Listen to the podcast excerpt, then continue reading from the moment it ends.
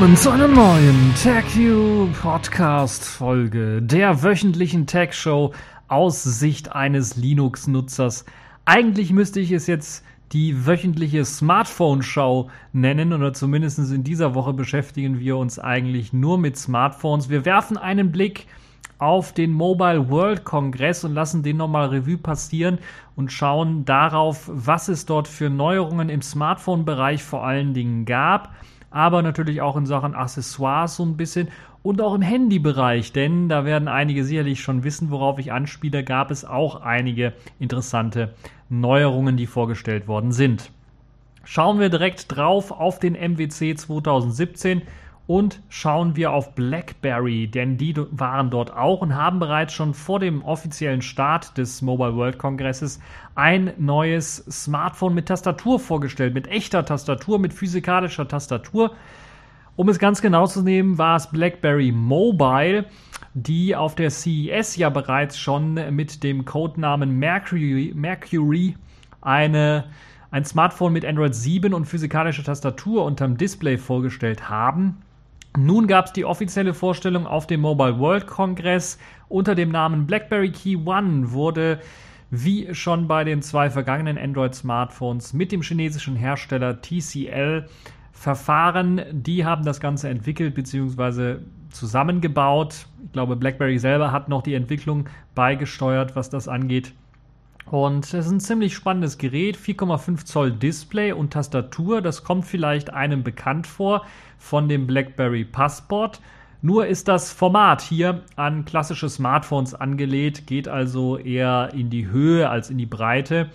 Also kein Passport-Format, sondern tatsächlich klassisches Smartphone-Format. Ähm, Android 7.1 kommt mit den BlackBerry-spezifischen Erweiterungen des Linux-Kernels mit äh, GR Security Patches daher, sowie einem gehärteten Bootvorgang. Zudem liefert BlackBerry natürlich die Android-Software, die man so kennt, aus, die typischen Android-Apps die App-Suite, die man äh, kennt, zum Beispiel mit BlackBerry Hub oder der DTAG-App für das Sicherstellen der Sicherheit des Systems werden dort ausgeliefert.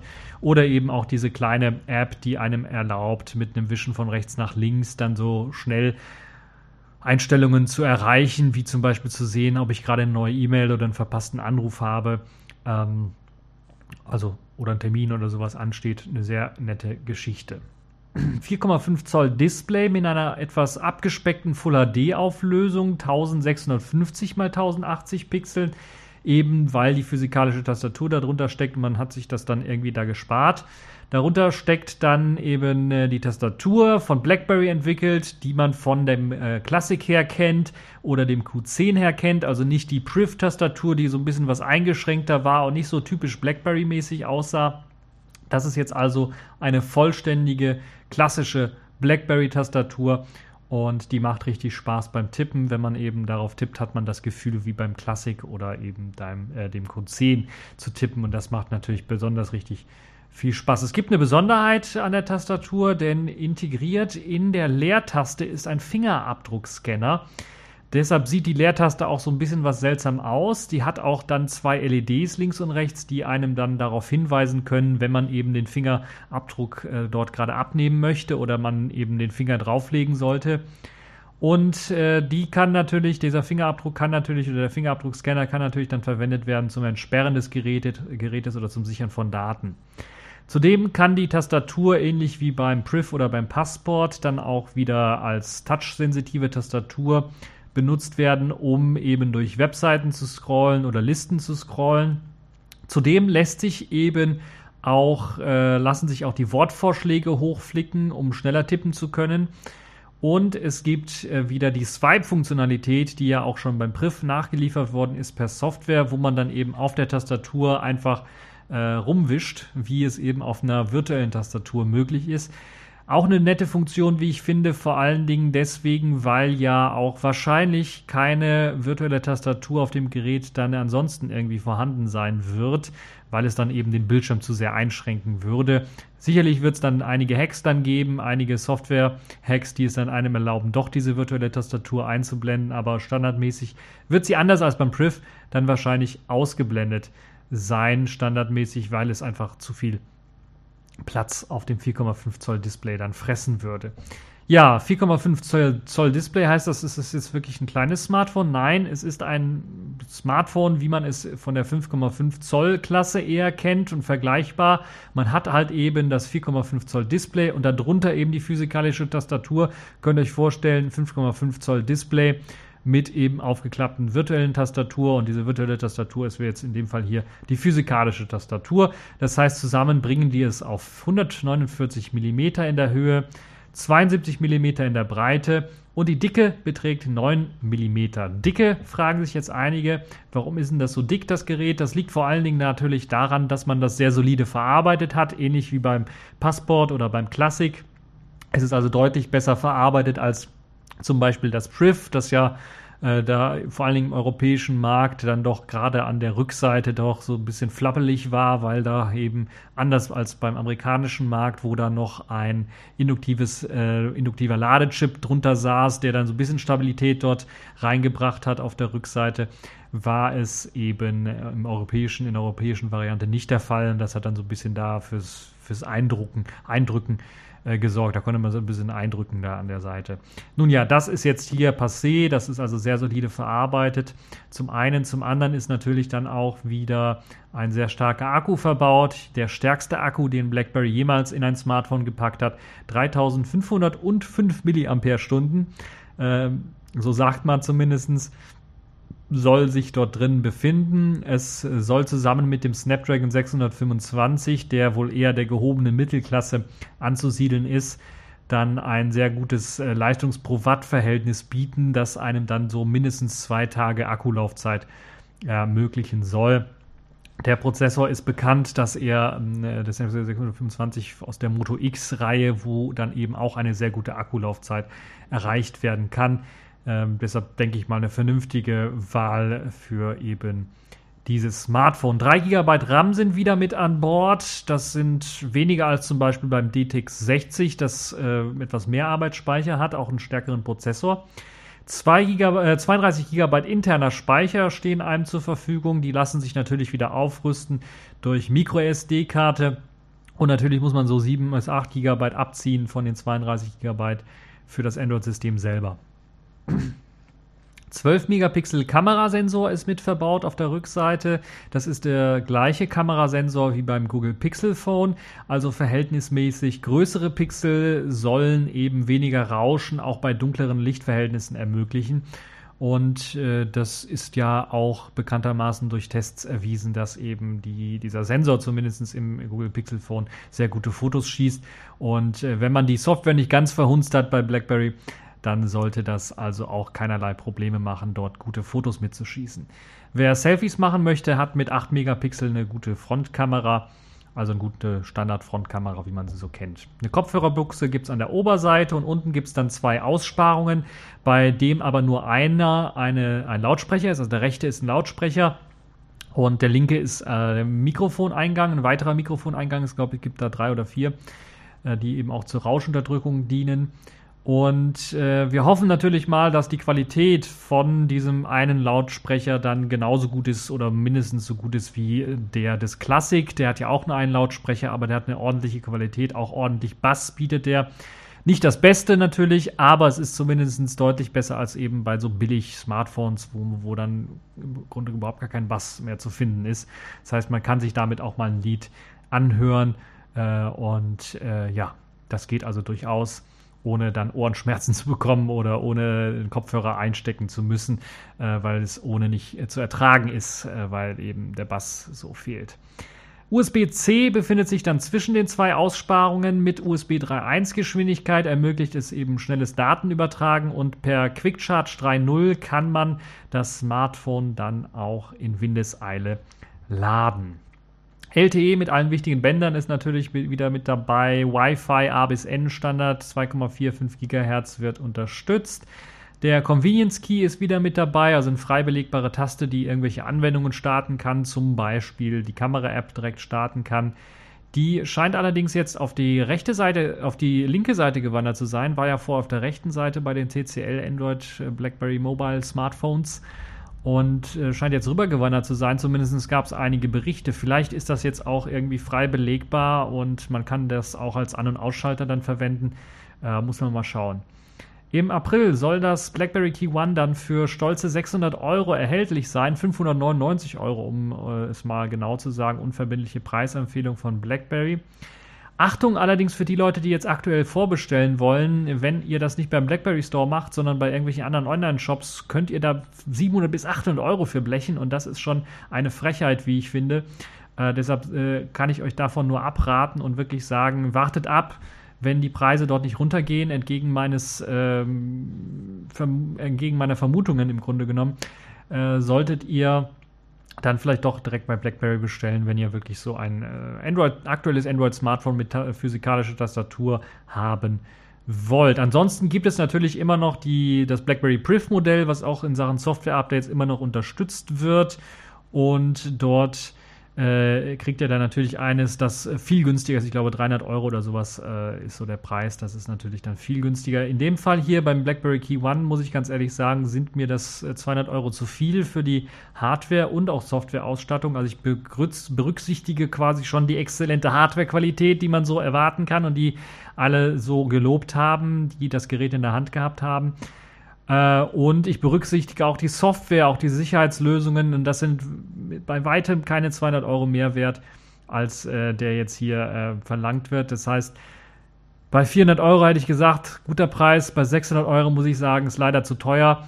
Ähm, müsst ihr natürlich selber sehen, inwiefern ihr dann ein aktuelles Smartphone mit Android und einer guten Tastatur haben wollt, mit eben dem Versprechen, dass da auch monatlich die Updates kommen, sogar teilweise eben etwas früher als äh, die Google selber ausliefert, wäre das, ist das natürlich immer noch ein Anreiz und äh, da müsst ihr natürlich selber entscheiden. Für mich persönlich ist es etwas zu teuer. Vielleicht kann man da ein bisschen abwarten, vielleicht werden die Preise nach unten gehen und in die 500 Euro Region kommen, dann wäre zumindest äh, so ein bisschen der Anreiz wieder da, sich das eventuell zu holen.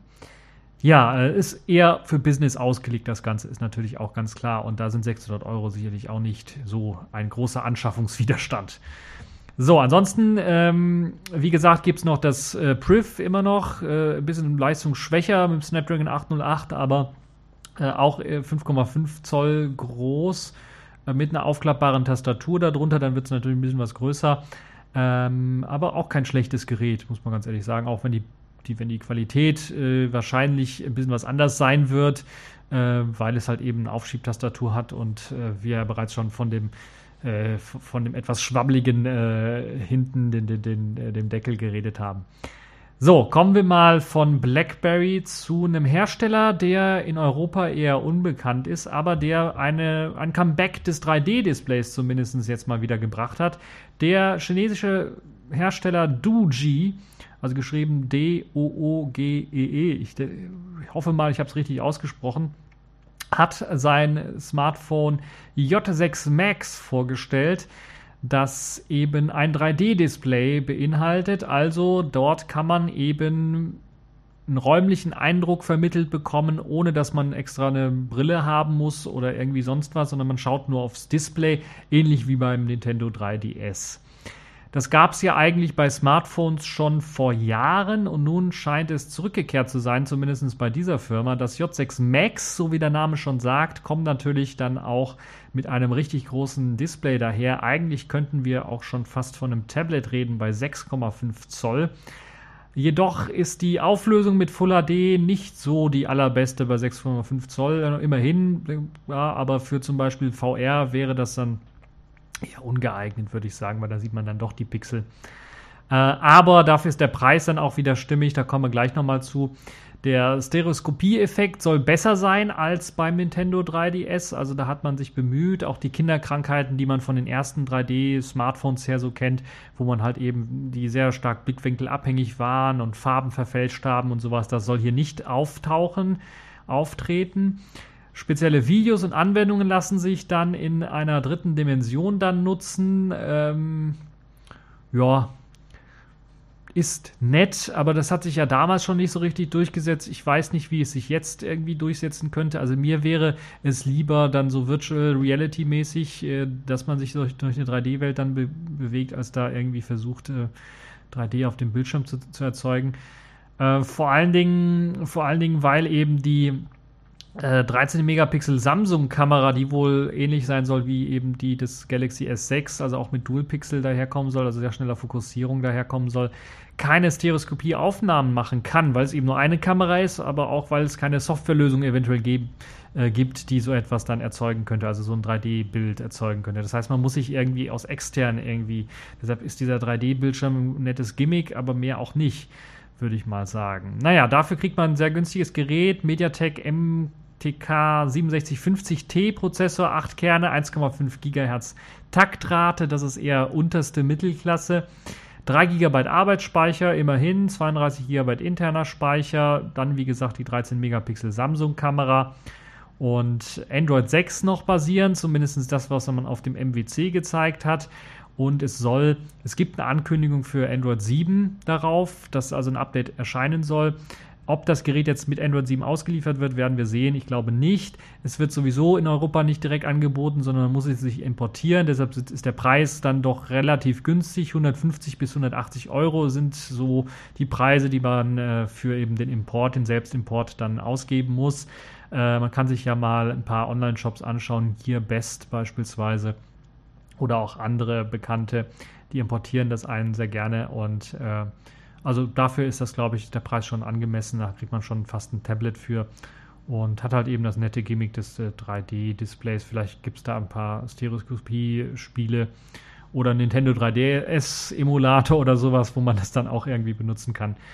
Also, das ist auf jeden Fall eine etwas erstaunliche Nachricht aus meiner Sicht, dass da sich jemand getraut hat, wieder mit einem 3D-Display zurückzukommen. Und das 3D-Display macht schon keinen schlechten Eindruck. Das muss man schon durchaus sagen. Zumindest haben das alle gesagt, die es gesehen haben. Ja, kommen wir zu einem weiteren chinesischen Hersteller, aber einen etwas größeren chinesischen Hersteller, nämlich Meizu. Und kommen wir, gehen wir mal ein bisschen was weg von Smartphones, kommen wir mal zu einer anderen Technik, die auch sehr interessant ist, nämlich das Schnellladen. Und Meizu hat jetzt auch eben eine Schnellladetechnik äh, vorgestellt.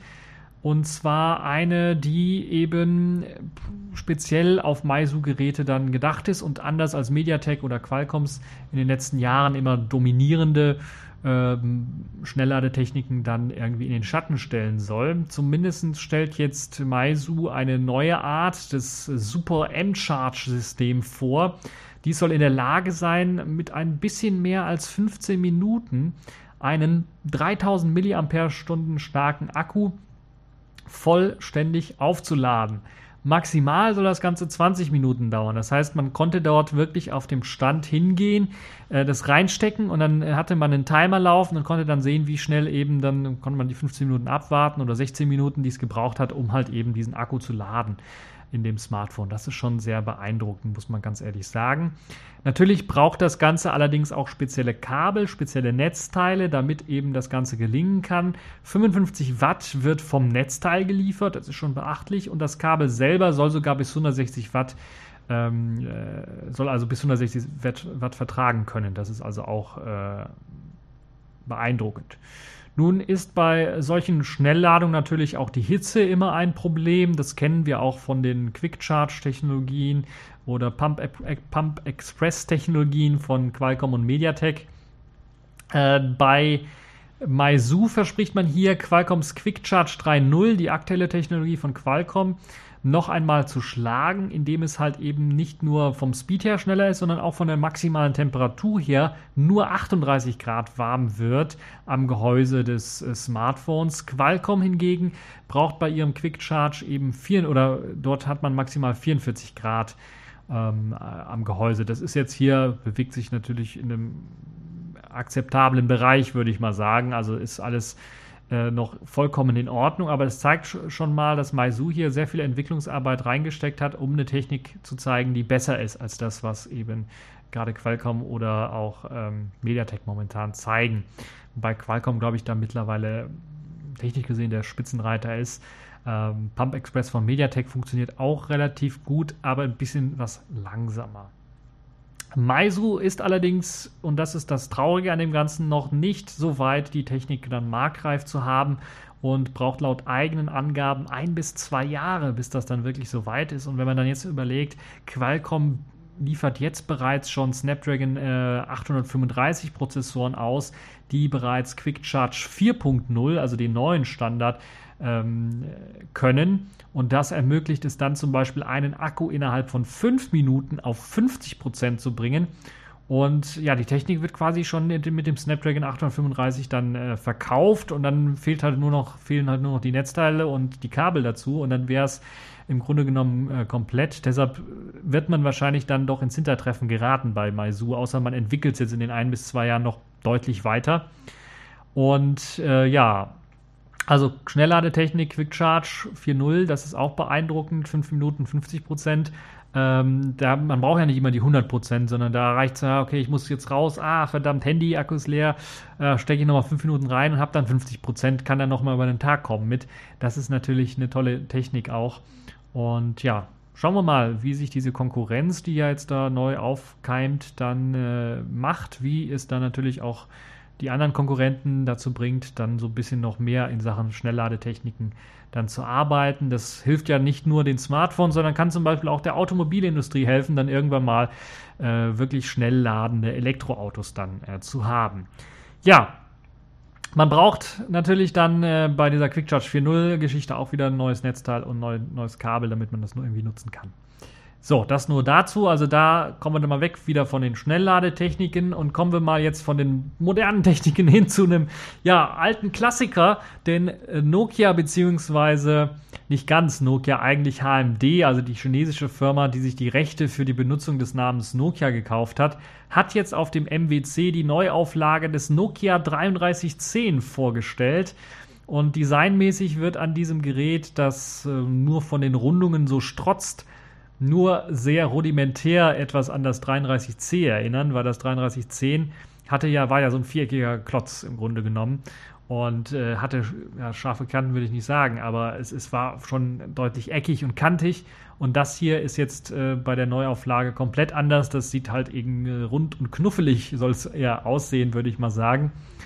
Hat aber die bekannte U-Form rund um das Display vom Design her, mit der Designlinie im Grunde genommen oder der Sprache. Ähm, übrigens ein Farbdisplay, das natürlich ein bisschen größer ist als äh, das alte Display beim Nokia 3310 mit 2,4 Zoll. Das ist so das Einzige, was so mich, auch die Farbgebung natürlich dann von den Standardfarben her, äh, natürlich gibt es auch wieder riesengroße Palette an Farben, die mich da an das 3310 erinnert hat. Äh, was äh, mich dann immer noch, wo ich mich an das klassische 3310 erinnern kann bei Nokia war, dass die ultra furchtbare Klappen hatten, um irgendwie hinten den Akku rauszunehmen oder eine SIM-Karte reinzustecken. Ich erinnere mich noch äh, sehr stark, dass dann so die Standardmethode bei, wir hatten das damals in der Schule, äh, auch sehr viele Leute hatten das in der Schule. Die Standardmethode zum Öffnen dieses Akkudeckels war einfach, ja, wir werden es einfach volle Kanne auf den Boden und dann geht der Akkudeckel schon raus und der Akku fliegt eventuell auch weg. Und das waren halt Nokias, die waren ultra solide gebaut, da ist natürlich nichts kaputt gegangen, sondern es ist wirklich nur der Akkudeckel aufgegangen und das war halt eine der Methoden, wie man den Akkudeckel aufkriegt. Und äh, jetzt ohne blöd zu quatschen, sage ich auch nochmal, ich habe Leute in der Schlange beim Nokia oder bei, bei dem Mobilanbieter äh, im Laden sehen, äh, gehen sehen, die gesagt haben, sie kriegen den Akkudeckel nicht auf von den Nokia-Dingern. So solide waren die verbaut, die Teile.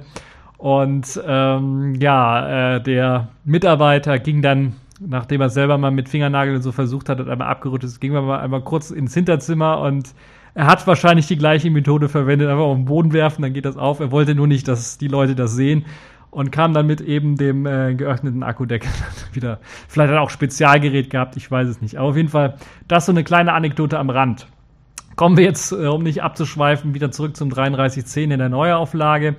2,4 äh, Zoll Display ist nicht gerade sehr groß, 320er mal 240er Auflösung. Es kommt ein Symbian S3, also Series 30 Plus äh, OS äh, daher, also ein, ein, Betriebssystem daher, das dort verwendet wird, wie eben bei den anderen Billig-Handys von Nokia, die man so kennt, auch den Nokia Asha-Geräten oder sowas. Äh, es gibt nur GSM-Support, also maximal 2,5G kriegt man da raus. Es gibt zwar einen Browser, aber wer will mit 2,5G ernsthaft browsen und surfen? Äh, der Browser basiert, glaube ich, auf dem Opera-Browser, den es ja auch für die Series 30, Series 30 noch gab oder gibt. Und ist auch nicht so der neueste, das heißt, so HTML5-Standard oder sowas könnt ihr auch knicken.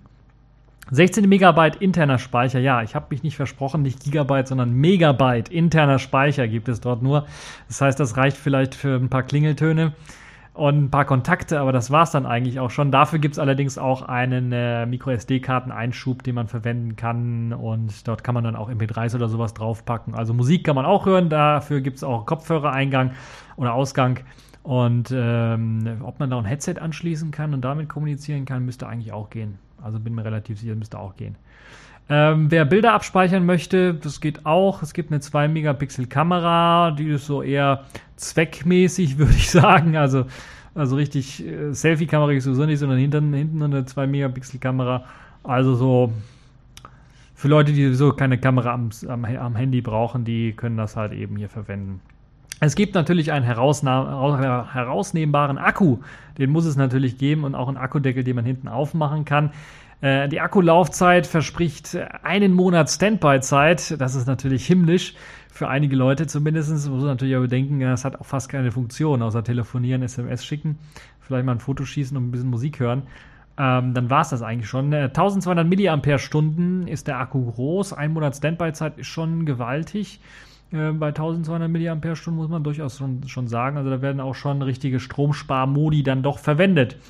Immerhin äh, gibt es auch eben, äh, wie gesagt, einen SD-Kartenslot, Micro-SD-Kartenslot, einen Kopfhörerausgang, sodass man das Ganze auch als MP3-Player verwenden kann. Zudem kann man auch noch Radio hören. Also da gibt es eben die Möglichkeit, äh, wenn man eben so ein Headset angeschlossen hat, dass man äh, das Headset als Antenne verwendet, um Radio zu hören, FM-Radio zu hören. Die T9-Tastatur, bekannt eben aus den alten äh, Nokia-Handys, ist natürlich hier wieder auch mit an Bord. Das heißt, äh, die typische Eingabe mit Wortvorschlägen und so weiter. Einige Leute werden sich ja noch dran erinnern können. Das ganze Teil gibt es für 50 Euro schon zu haben äh, und sollte dann doch bald rauskommen. Hat leider kein 3G, das ist vielleicht so ein Wermutstropfen und eben auch das Surfen mit dem Opera-Browser, das ist doch, glaube ich, sehr anstrengend. Es gibt auch kein Wi-Fi. Ich glaube, es gibt noch nicht mal Bluetooth, um irgendwelche Kontaktdaten zumindest mal zu übertragen. Aber dafür gibt es Snake in einer Neuauflage, auch wieder in einer moderneren Auflage. Ich muss ganz ehrlich sagen, ja, die sieht natürlich moderner aus, die Auflage von Snake, ein bisschen was hübscher aus, aber sie gefällt mir vom Gameplay nicht so sehr. Zumindest von dem, was ich gesehen habe. Vielleicht äh, muss ich selber spielen, um dann zu sagen, ja, ist doch gut oder nicht so gut. Ähm, nun ja, das also das 3310 für Nostalgiker, eventuell 50 Euro, ist schon ein bisschen was happig, wenn man überlegt, dass man die gleiche Hardware sogar teilweise besser äh, für billigeres Geld, auch von Nokia oder unter dem Nokia-Branding auch noch bekommt. Ähm, ist das, glaube ich, der Nostalgiefaktor, der preislich hier auch wieder zuschlägt, so ein bisschen. Naja, und äh, das ist vielleicht hier als Zweithandy oder als äh, Sicherheitshandy oder was auch immer vielleicht nochmal zu gebrauchen. Oder ja, ein Handy, was eben nur 50 Euro kostet, was dann auch kaputt gehen kann. Ich vermute, es wird nicht so solide sein wie das alte 3310. Das ist so meine Vermutung, wenn ich da so dieses Glasoberfläche am Display sehe, könnte ich mir durchaus vorstellen, dass das dann doch sehr leicht brechen könnte. Auch die Tasten machen mir nicht so den allerstabilsten äh, Eindruck und das ganze Gehäuse im Grunde genommen. Naja. Also Neuauflage auf jeden Fall.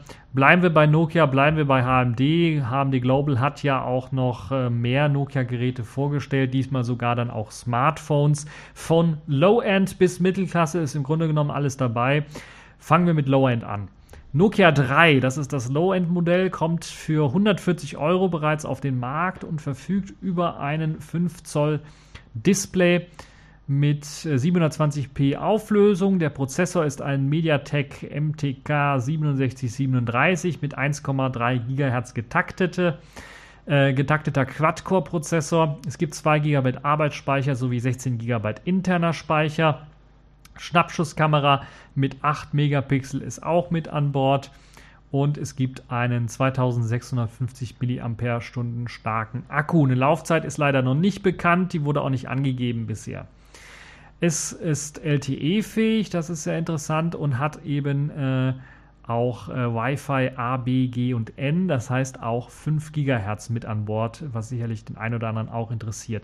Äh, auf dem MWC hat man Android 7.0 vorinstalliert präsentiert. Eventuell kommt da noch ein Update auf 7.1, das ist noch nicht ganz bekannt.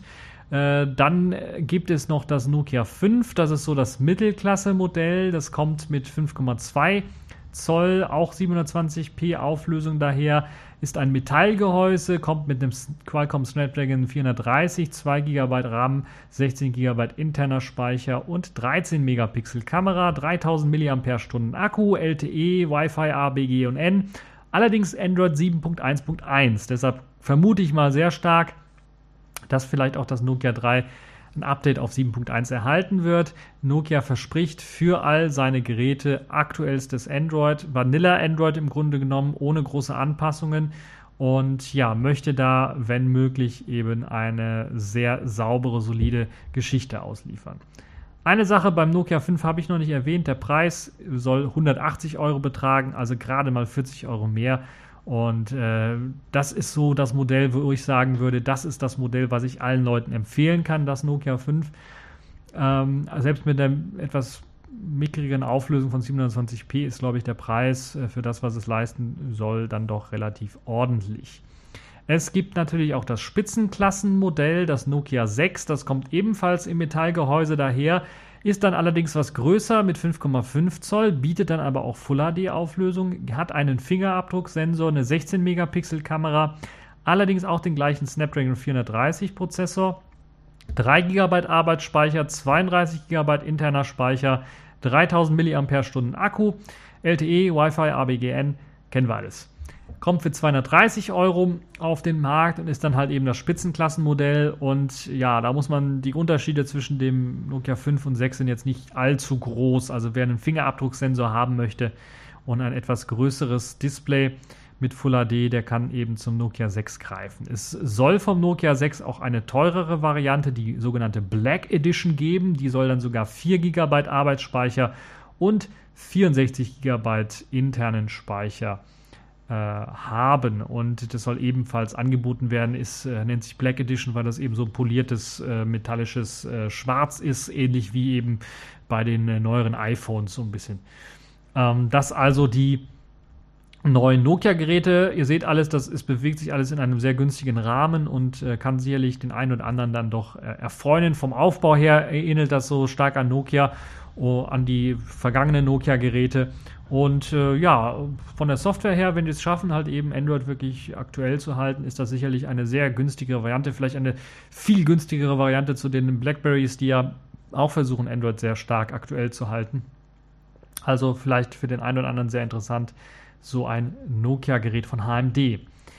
Ja, Huawei, Huawei äh, war auch wieder auf dem MWC und hat da den Nachfolger seines doch relativ erfolgreichen ähm, P9s vorgestellt, das P10. Das auch wieder so ein auf Kamera fokussiertes Smartphone ist, eigentlich ein Kamerasmartphone.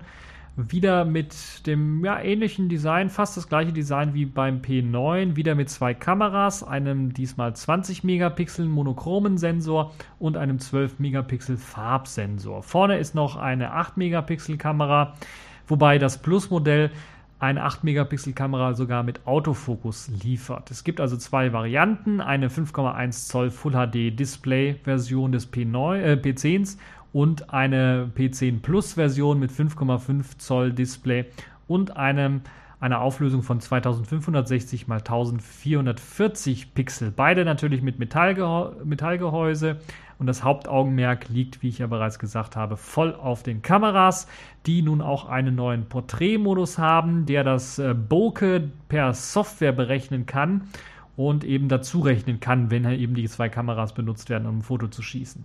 Es gibt den hauseigenen Kirin 960 Prozessor, der ja auch der derzeit schnellste Prozessor bei Huawei ist. Und Huawei hat auch äh, im Mate 9 den Kirin 960 verbaut. 4 GB Arbeitsspeicher und 64 GB internen Speicher gibt es im P10, im P10 Plus 6 GB Arbeitsspeicher und 128 GB internen Speicher. MicroSD-Karten sowie SIM-Steckplätze sind auch vorhanden, äh, wobei SIM-Steckplätze jetzt Einzahl eigentlich sein müsste denn es ist kein Dual-SIM. LTE ist natürlich auch mit dabei, wobei hier das Plus 4 Antennen dafür hat und das normale P10 dann nur zwei Antennen.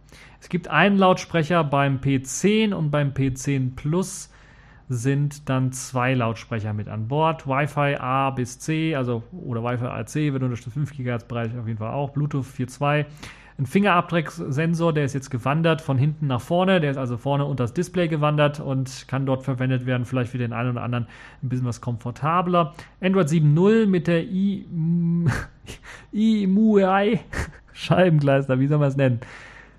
IMUI 5.1. IMUI äh, 5.1 wird ausgeliefert, also der eigenen Oberfläche von Huawei wird da mitgeliefert. Und äh, ja, der Preis ist auch ein bisschen stattlich. 600 Euro verlangt man fürs P10 und 750 Euro fürs P10 Plus. Auf jeden Fall für die Leute, die eine gute Kamera haben wollen, auch im dunkleren äh, dann doch bessere Fotos schießen wollen, gerade mit dem Monochrom-Sensor vielleicht auch einen speziellen Effekt noch haben wollen, die können sich eben das Huawei P10 anschauen. Äh, das P9 wird sicherlich auch günstiger, hat auch einen sehr guten Sensor, aber hier hat man halt noch ein bisschen was mehr rausgeholt mit dem 20 Megapixel Monochrom-Sensor ist man da wirklich äh, Spitzenklasse, was das angeht. Wieder mal eine Kooperation auch mit Leica, kann man wieder sagen. Leica war wieder dran beteiligt. Sie haben wahrscheinlich nicht so direkt irgendwie was gemacht, außer eben die Linsen produziert. Aber zumindest waren sie da irgendwie dran beteiligt. Ja, das also von Huawei. Kommen wir von einem chinesischen Hersteller zum nächsten. Kommen wir zum Moto G und dem Nachfolger des Moto G4s, das ja so eine sehr günstige und Preiskracher Kracher im Grunde genommen war, Preistipp war für viele Leute. Das Moto G5 und G5 Plus wurden jetzt auf dem MWC vorgestellt von Lenovo. Mittlerweile gehört ja die also Motorola-Serie oder jetzt in dem Fall die Moto-Serie, wurde umbenannt von Motorola in Moto. Äh, ja Lenovo. Und die haben jetzt eben auch wieder mal Smartphones mit Wechselakku vorgestellt, weil das hat man ja nicht so häufig, dass man im ein Smartphone hat, wo man eben einen wechselbaren Akku hat. Und zumindest das G5 hat so einen. Ja, das G5 ist ähm, eine Neuauflage eines günstigen Smartphones von Lenovo. Und wie gesagt, zwei Varianten gibt es dann wieder. Die 5 Zoll Full HD Display Variante die normale G5-Variante, 5 Zoll Full HD Display, 2 GB Arbeitsspeicher, 16 GB interner Speicher, Snapdragon 430 Prozessor, 13 Megapixel Kamera und einem Akku von 2800 mAh. Dann gibt es noch die G5 Plus Variante, die kommt mit einem leicht größeren Display, 5,2 Zoll Full HD, 3 GB Arbeitsspeicher, 32 GB internem Speicher, Snapdragon 625 12 Megapixel Kamera mit Blende 1.7, also da ein bisschen was kleinere Kamera, aber eine größere Blende und vielleicht auch größere Pixel, um weniger Rauschen zu erzeugen und äh, 3000 mAh Akku. Das Plus hat auch die Möglichkeit, äh, 4K-Videos aufzuzeichnen. Beide, Kamera, äh, beide Kameras, sage ich schon, beide Smartphones verfügen über eine 5 Megapixel Frontkamera und kommen mit einem Stock Android 7 daher. Beide verfügen auch über Dual-SIM und beim G5 kann man auch eben den Akku wechseln. Dann kann man also hinten die Klappe aufmachen, kann man den Akku sehen, kann man Dual-SIM einlegen und eine MicroSD-Karte einlegen. Und beim G5 Plus hat man oben einfach einen normalen Schacht, wo man den äh, aufschieben kann und dann MicroSD-Karte und SIM-Karte reinschieben kann. Es gibt einen Fingerabdrucksensor unterm Display.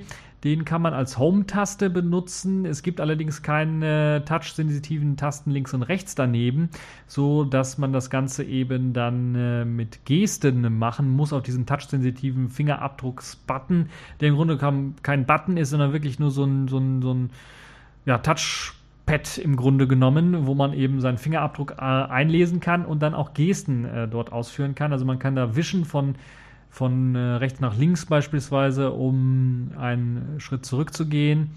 Äh, erinnert mich so ein bisschen an den HP Pres und WebOS oder Palm Pres und WebOS, da konnte man das auch machen. Wischt man äh, von links nach rechts, wird einem die Multitasking-Ansicht angezeigt. Äh, tippt man kurz drauf, wird eben der Home, die Home-Funktion ausgeführt. Hält man gedrückt, wird äh, das Display ausgeschaltet und ich glaube, da einmal drauf tippen und dann gedrückt halten, ruft den Google Assistant auf. Also da gibt es halt also spezielle Gesten. Zudem gibt es auch wieder die bekannten Gesten zum Schnellstarten von Anwendungen oder Ausführen von Aktionen, je nachdem, wie man das Gerät schüttelt. Also äh, beispielsweise einmal irgendwie Drehen des Geräts oder zweimal Drehen des Geräts öffnet die Kamera-App und einmal äh, irgendwie äh, seitlich nehmen und schütteln zweimal, öffnet äh, dann äh, die LED, äh, startet die LED hinten, sodass man dann irgendwie Taschenlampe hat, äh, zum Beispiel Taschenlampenersatz. Und das ist sicherlich auch Ja, interessante Geschichte. Die Preise sind äh, wieder günstig, kommen allerdings zum Beispiel nicht an das, äh, nicht ganz an das, äh, an das Nokia-Angebot beispielsweise ran mit 199 Euro, die man für das Moto G5 verlangt und 300 äh, Euro, also 299 Euro für das G5 Plus. Äh, muss ich ganz ehrlich sagen, boah, wer äh, ja da sich umschaut, sollte sich vielleicht dann doch, sollte vielleicht doch eher zu den Nokia-Geräten schauen äh, wer in der Preisklasse unterwegs ist irgendwie, weil die bieten für die gleiche Preis, für den gleichen Preis äh, eine etwas äh, für, nee, für die gleiche Leistung einen günstigeren Preis. Das wollte ich eigentlich sagen. Und ja, das wäre vielleicht dann, sollte man vielleicht da in die richtige Richtung schauen. Wobei man bei Moto natürlich sicher sein kann, okay, man kriegt einen Stock Android, man kriegt auch regelmäßig Updates dafür. Und das weiß man bei Nokia nicht, die haben es nur angekündigt.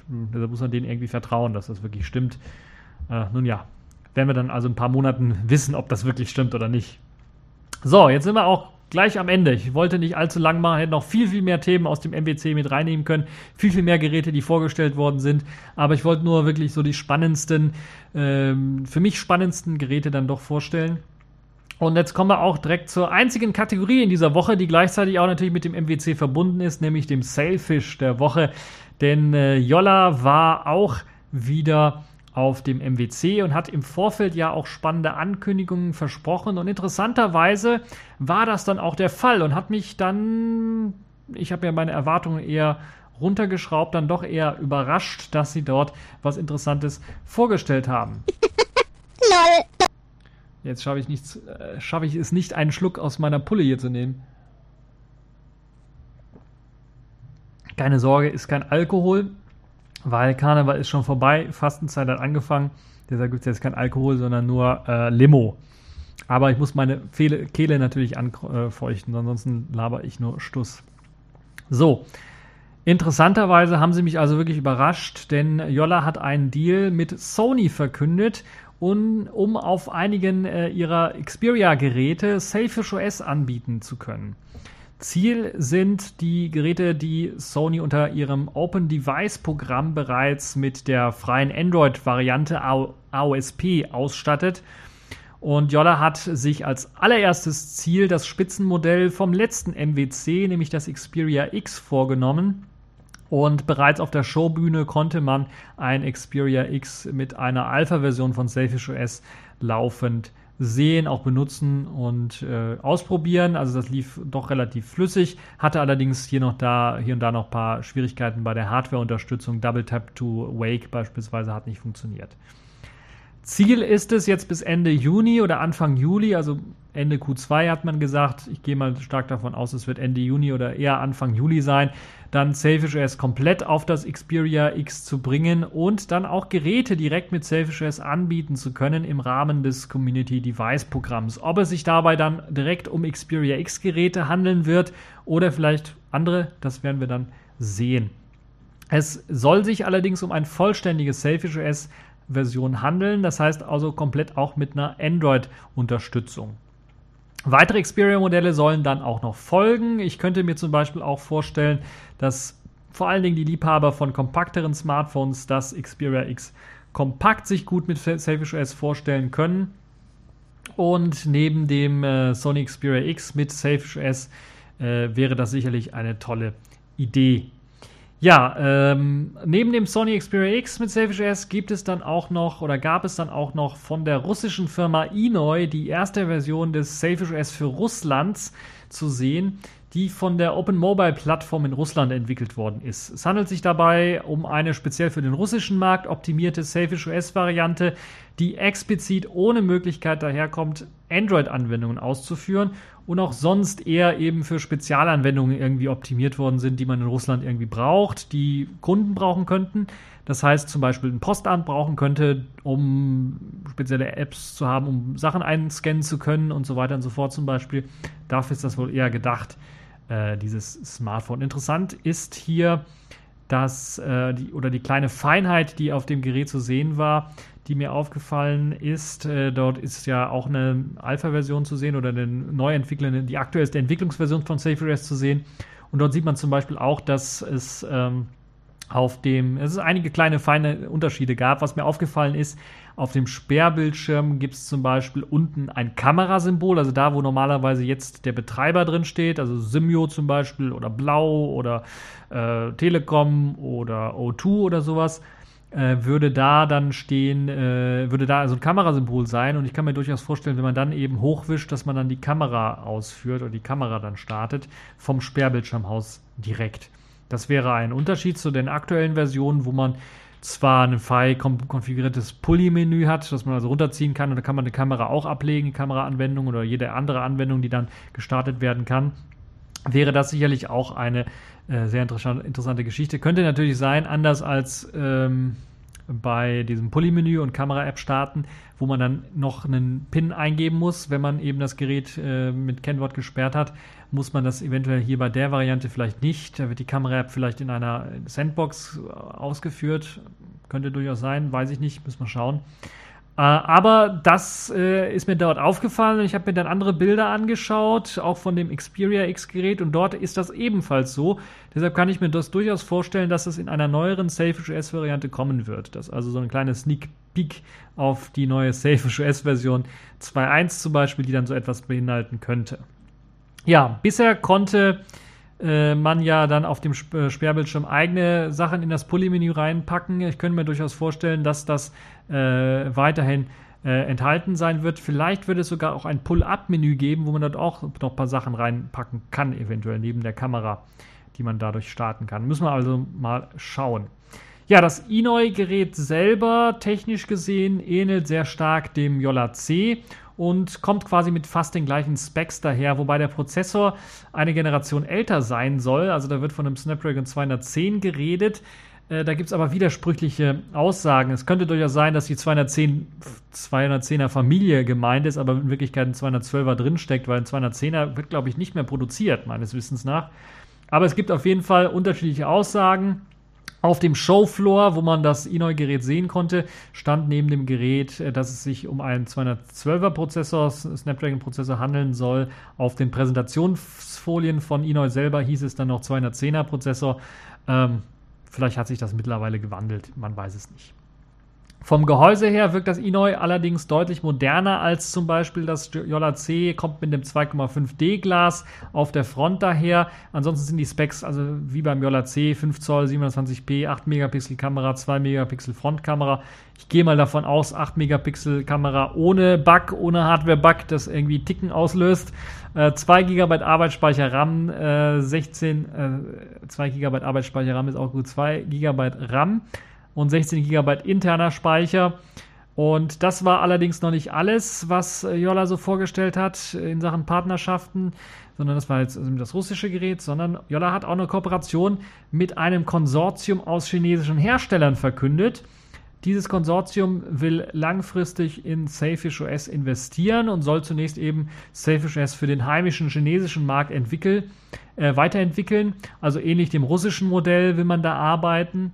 Es soll sich dabei nicht nur um äh, die Entwicklung oder Weiterentwicklung eines Smartphone-Systems handeln, sondern es könnte, und jetzt Achtung, es kommt wieder das schreckliche Wort, weitere IoT-Geräte betreffen. Also Smart TV, Smartwatches und alle weiteren sogenannten Smart Devices könnten da irgendwie betroffen mit sein. Äh, kann man sich natürlich einiges darunter vorstellen. Dafür will das Konsortium aus äh, verschiedenen Firmen bestehend 250 Millionen US-Dollar investieren in Selfish OS und hat auch schon einige, also eine Reihe, ganze Reihe an Entwicklern äh, dran gesessen, daran zu arbeiten. Jolla hat auch in Südamerika sich weiter ähm, einen Partner geschafft, äh, geschnappt, sogar zwei Partner äh, geschnappt in dem Fall, mit Yalla, die heißen wirklich so. äh, gibt es eine bolivianische Firma, die man äh, sich für eine strategische Partnerschaft ähm, geschnappt hat und die wollen ein erstes Safe-Address Smartphone in Südamerika mit dem Namen Asion eine günstige Variante auf dem heimischen Markt dann bringen. Die Daten dafür stehen noch nicht fest. Ich kann mir vorstellen, dass es eventuell in dem gleichen äh, Bereich spielen könnte wie beim äh, eNoy, vielleicht sogar eine Klasse höher, also 400 äh, Snapdragon 400er Klasse so ein bisschen, also Mittelklasse-Modell. Es soll aber ein günstiges sein, deshalb kann es durchaus sein, dass das da in der gleichen Klasse dann eher spielen wird. Zudem wurde auch die Zusammenarbeit mit einer brasilianischen Firma verkündet, die nennt sich Sicur und das ist eine Firma, die in der Vergangenheit bereits das sogenannte Granite Phone auf äh, dem äh, Mobile World Congress vorgestellt hat, das ebenfalls für den heimischen Markt äh, gedacht ist. Und Sicur hat sich vor allen Dingen die Sicherheit von privaten Daten auf die Fahne geschrieben und stellt dafür bereits schon einige Tools für Android und iOS bereit, die eben äh, sich Leute runterladen können und antesten können. Also einfach mal auf die Webseite gehen, um sich da mal Informationen zu holen. Nun äh, werden sie sich auch um SafeOS äh, kümmern und werden versuchen, das eher irgendwie sicher zu machen. Es kann also durchaus sein, dass wir dann in Zukunft entweder kostenpflichtig oder kostenlos dann eben auch Tools von Secor bereitgestellt bekommen werden, um halt eben SafeOS sicherer zu machen oder die SafeOS Experience oder unsere Daten auf SafeOS sicherer zu machen. Insgesamt also sehr, sehr viele spannende Ankündigungen, die wir auf dem MWC gesehen haben, gerade auch von Jolla. Und hoffen wir, dass all diese Projekte, die Jolla jetzt angestoßen hat, dass die auch gut laufen und dass die dann auch wirklich einen Entwicklungsboost in Sachen SafeOS im SafeOS Lager dann auch bringen werden. So, jetzt bin ich am Ende. Ich habe es geschafft, ohne lang zu überziehen, sehr viele Themen aus dem MWC in diese Woche reinzupacken, in diese Folge. Und ich hoffe, es hat euch gefallen, diese Folge. Und bis zur nächsten Folge.